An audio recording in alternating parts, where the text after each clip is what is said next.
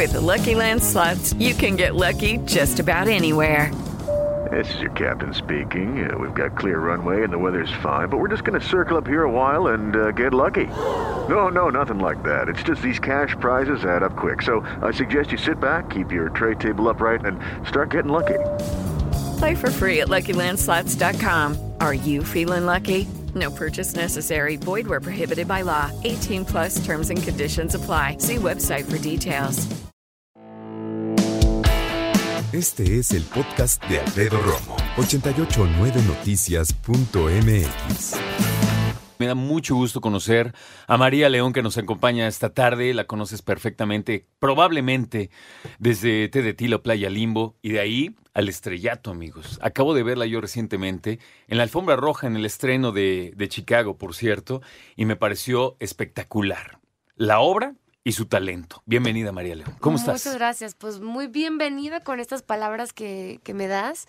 Muy emocionada de, de, ser parte de este proyecto que yo creo que para todas las mujeres que somos fans de la danza, de la, del canto y de la actuación, complementarlo en algo que te demanda tanto de las tres eh, disciplinas eh, y en una obra tan maravillosa como es Chicago es un, una bendición. Te vino maravilla. como anillo al dedo, ¿no? Me parece. Roxy te vino como anillo al dedo. Mira, me removió muchas cosas porque en un principio yo me hablaron para Velma. Uh -huh. Entonces igual dije, bueno, me siento más cómoda en la ¿Esa parte fue la primera propuesta? Exactamente. Ok. Eh, y obviamente yo dije, pues claro, porque Roxy va a ser Bianca Marroquín, ¿no? O sea, Ajá. yo dije, wow, qué honor poder hacer un papel al lado de ella. Eh, y a la hora de, de, tener esa interacción con los directores que vienen directamente de Broadway, son los que han montado Chicago en todo el mundo, uh -huh. eh, de pronto me hablan y me dicen, ¿sabes qué? Te quieren para Roxy. ¿Cómo ves? Y ahí sí dije, bueno, me sacan de mi zona de confort, que lo amo también. Uh -huh. eh, y entonces se trabaja mucho más esta parte actoral, que sí, dancísticamente, Baby, que es una de las coreografías más icónicas del Fossi dentro de este musical y más complicadas, le tocan a Roxy, pero en general la mayoría de las, de las escenas son actorales y tienen un, una carga emotiva bastante fuerte, porque es una mujer que prácticamente vive lo que, todo, lo que cualquier ser humano viviría en una vida, y lo hace ella en un promedio de 15 días, o lo que sería dos horas y media, ¿no? Una función. Te digo una cosa, a mí me sorprende mucho del teatro musical y en este caso obviamente el trabajo que hacen todos en Chicago, que se necesita de una eh, condición física impresionante. Yo sé que haces, entre otras cosas, pole dancing y sí. que eres una mujer muy atlética, pero la verdad es que bailar de esa manera y estar cantando, qué barbaridad. Está cañón. Mi respeto. Y uno de los ejemplos todos. maravillosos que pueden ver ahí es Vivi Gaitán, que la verdad su papel es uno de los más complicados a nivel dancístico, Belma. Kelly baila toda la obra, coreografías Sí. súper complicadas de la técnica Fossi y canta durante ellas. Entonces, sí, ha sido un trabajo arduo de parte de todos. Tenemos un ensamble maravilloso. Este, tenemos gran, un elenco divino que yo estoy enamorada porque aparte que los quiero, soy fan. O sea, de verdad cuando me toca descansar, muchas veces me puedes encontrar tras bambalinas ¿En serio, admirando a mis compañeros porque me encanta, o sea, lo disfruto mucho. Sí. Michelle Rodríguez, Pedro Moreno, Pepe Navarrete, este mm, Rubén Plasencia que hace este, ese papel de Mary Sunshine. Entonces, lo disfruto mucho, mucho. Estoy aprendiendo muchísimo. Un gran elenco y sobre todo una música en vivo extraordinaria. ¿eh? Divina. Extraordinaria. una orquesta maravillosa, sí. Miren, yo lo he dicho y lo voy a repetir, no me importa. Yo he visto Chicago en Broadway y muchos dirían, y no le pide nada. No, a mí me gustó más la versión mexicana, la verdad. Ay, A mí, a mí, ¿no?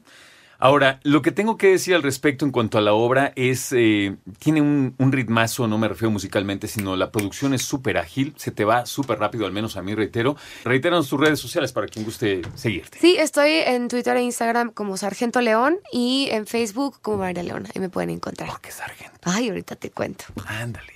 Bueno, Sargento León surge de este personaje que me creé a lo largo de los años, cuando tenía que trabajar con un equipo masculino y yo era la única mujer.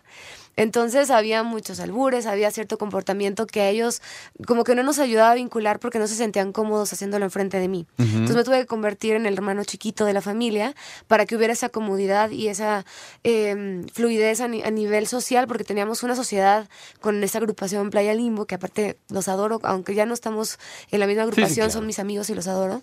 Este, y crearon un monstruo de mí. ¡Qué bueno! Pero la verdad, ahora sí que aguanto vara. ¿Sí? Con acá y sin acá.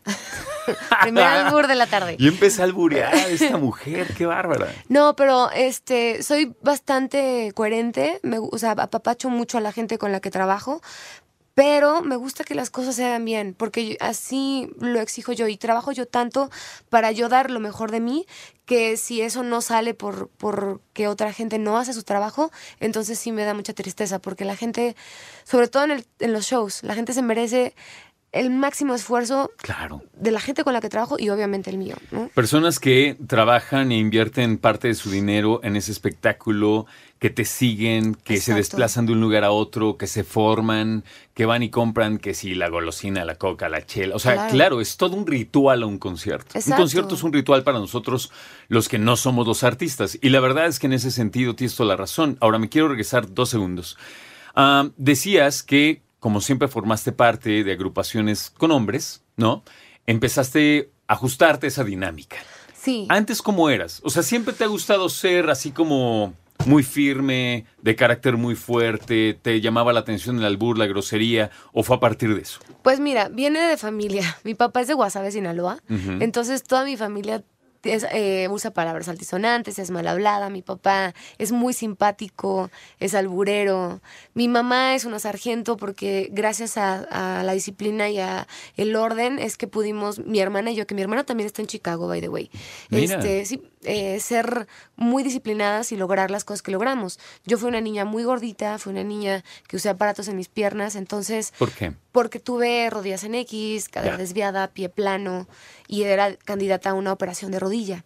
Entonces mi mamá nos metió al ballet, pobrecita mi hermana fue de pilón porque era la chiquita, para corregir un poco el problema de piernas y era muy estricta porque los horarios y porque si no, no, no creábamos un orden en la casa. Además de estricta, tenía perfectamente fija la meta de que estuvieras mejor. Y en ese sentido, sí, la disciplina sale sobrando, ¿ves? Era la meta lo que seguía. Sí, y la verdad es que a mis papás les debemos que han sido siempre protectores de nuestros sueños. El día que fui a mi primera clase de ballet, le dije, mamá, yo voy a ser bailarina. Y ya luego me enteré que lloró poquito. ¿En serio? Porque dijo, está apenas y puede caminar bien y ya quiere bailar. Pero creo, y este es un mensaje para todos los papás, creo fehacientemente que si tú apoyas los sueños de tu hijo, sea cual sea, y tu hijo es una persona feliz, va a ser una persona exitosa siempre, Sí. siempre. Y eso te lo digo por experiencia, porque más allá de exitosa lo que sea, soy una mujer feliz. Y una mujer feliz con todas mis libertades, con todo eso que hablabas de, de ser como soy. Y es una cosa que ahora que estoy en solitario tengo también más libertad de mostrar la persona que soy, ¿no? Justo este disco que se llama Inquebrantable, donde se desprende Locos, la primera canción que pusiste, eh, cuenta la historia de recuperación de alguien que le rompieron el corazón, ¿no?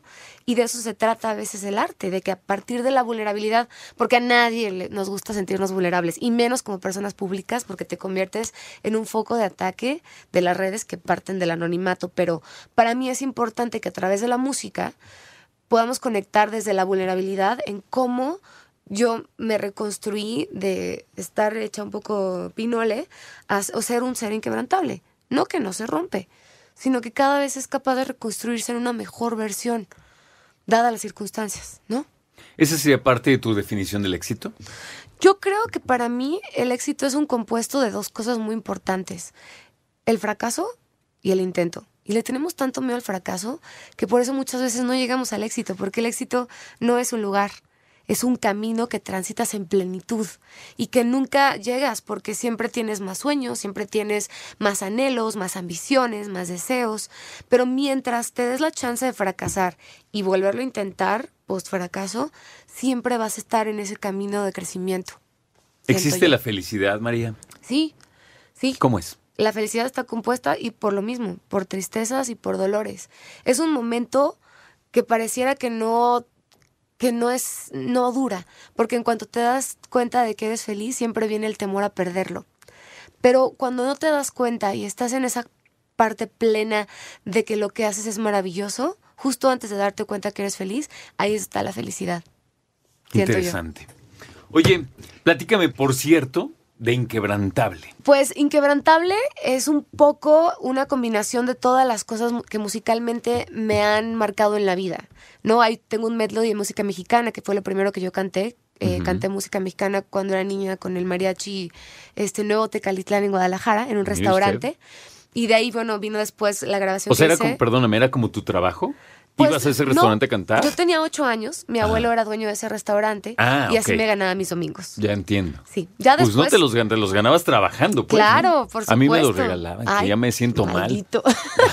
Ya me siento mal de estar así, ah, Pero- estirar la mano. Pero mi abuelo me regaló el, el amor por la música y me presentó muchas mujeres que hoy admiro y que he tenido la fortuna de compartir escenario con ellas, como son Eugenia León, Tana Libertad, Guadalupe Pineda. Este, y me hicieron crear un medley de música mexicana porque es parte de lo que a mí me marca, ¿no? Mi cantante favorita ah, es Selena, entonces va a haber ahí un medley de Selena. Oh. Obviamente algunas canciones de, de playa que, que escribí durante mi estancia con la banda, que serán Pierde el Respeto, El Tiempo de Ti. Este, va a haber obviamente estas cinco canciones de mi, mi proyecto como solista, este, que se te salió mi nombre, eh, Así es Amar, Locos, Inquebrantable, y unos invitados especiales que no puedo decir porque, bueno, eso es sorpresa. Eh, y un medley también de Hoy no me puedo levantar, que es una de las obras que también me ha marcado. Sí. Entonces, este, va a haber muchas cosas. Música inédita, que también solamente conocen las personas que han ido a los conciertos, pero la gente ya las canta en los conciertos. Entonces, habrá un poquito de todo. Qué maravilla. Pole dance, por supuesto, muchas coreografías. ¿En serio? Sí, claro. Todo. Va a haber danza de heels, va a haber un poco contemporáneo, va a haber Perdón, ¿la primera fue qué? ¿Heels Dance en heels. Es un Dancing estilo de música, ajá, es- perdón, un estilo de danza en tacones Ok. que está muy de moda ahora, es parecido al jazz funk, pero con tacones. Entonces, Wow. este, sí, tengo grandes bailarines también que son grandes coreógrafos. También está Karina Celis, está Dalia López, eh, ella de, mm, de Ballroom y Karina de, de Heels. Entonces hay muchas técnicas que yo he estudiado a lo largo de mi vida que me gustaría plan- plasmar en el escenario porque para eso lo hice, ¿no? Para algún día poderlo compartir. Y obviamente está el pole dance, ¿no? Que para mí ha sido un descubrimiento maravilloso. Aparte de, de ayudarte a vencer tus propias limitaciones, a mí me ayudó a ven- a vencer un prejuicio general de lo que significa hacer pole dance, ¿no? Eh, y hay una comunidad enorme de, mujeres y hombres que defendemos este deporte. eh, como algo mucho más artístico de lo que originalmente la gente, lo, lo- la percepción que tenía o el tabú que tenía acerca de este deporte. Y me da mucho gusto poderlo plasmar en el Metropolitan. Quiero preguntarte, en tus redes sociales en donde pones muchas fotos, videos haciendo pole dancing, ¿todavía hay hombres como que se manchen en ese sentido? O sea, como que digan cosas, Creo que hay más ¿sabes? mujeres que hombres. ¿En serio? Sí. Y este, y cada vez hay menos. Te puedo decir que un 95% de las personas ya están enamoradas del deporte tanto como yo, de las personas que me escriben, pero siempre hay alguna persona que siente que es ofensivo, ¿no? O que es despectivo para la mujer. En general, los comentarios que recibo de mujeres tienen que ver con que no es necesario. No siempre, pero es que eres inteligente, no tienes por qué posar así este, por ejemplo, yo tengo una sección que se llama Miércoles de Fuego y todos los miércoles pongo una foto que a mí me parece sexy. Porque creo que todas las mujeres podemos ser todo y los hombres también. Puede Claro. ser una mujer inteligente, puede ser talentosa. De hecho, todos en algún punto lo necesitamos. importante. Por eso aquí tenemos el viernes de sexo, ¿ves? Ah, bueno. Pues juntemos Vamos tu viernes de bien. sexo y mi miércoles de fuego, hagamos un parizón loco. Ah, Exactamente, me encanta la idea. Bueno, pero me decías, las mujeres entonces siguen como más atrapadas en ese sentido. Sí, pero creo que este es una cuestión más del prejuicio que ellas reciben de parte de hombres, ¿no?